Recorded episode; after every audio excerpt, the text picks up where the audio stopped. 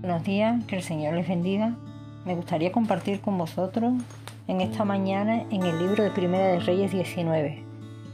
Allí se metió en una cueva donde pasó la noche y vino a él palabra de Jehová, el cual le dijo, ¿qué haces aquí, Elías?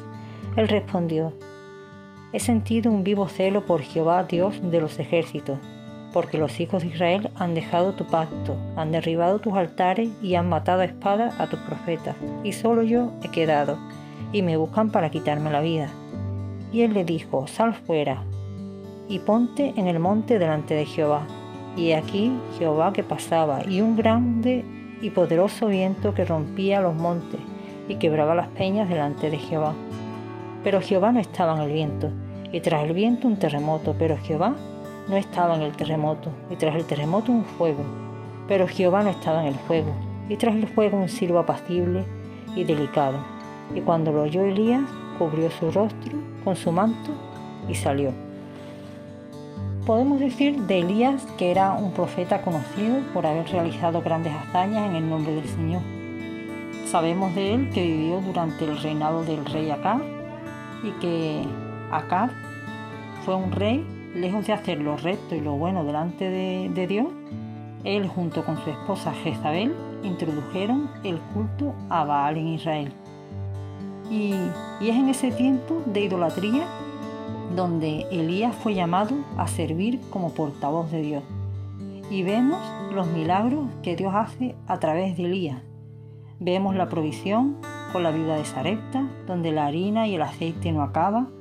Vemos después también eh, el milagro del fuego, cuando con los 450 profetas de Baal Dios hizo descender el fuego del cielo de manera que consumiera el holocausto, la leña, las piedras, el polvo, incluso la miera, todo el agua que una vez tras otra se había echado en la zanja. Y este fue un milagro espectacular en donde Elías pudo experimentar el gran poder de Dios.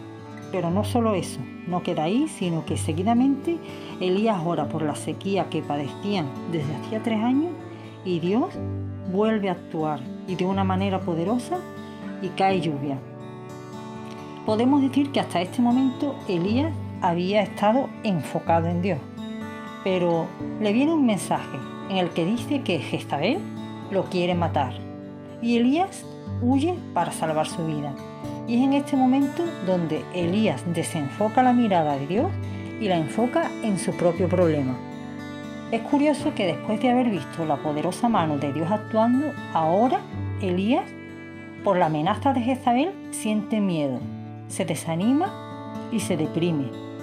Y asustado, se mete en una cueva para poder, para poder salvar su vida.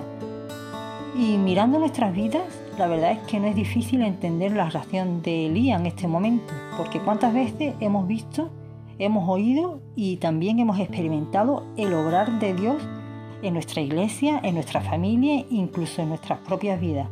Y mientras que este obrar ha estado en nosotros, ha sido fácil confiar y mantener nuestra mirada en Dios. Pero puede llegar ese momento en el que, como Elías, nos sintamos atacados en lo personal y nuestra mirada se desenfoque y el desánimo y el miedo, como le pasó a Elías, se apodere de nosotros.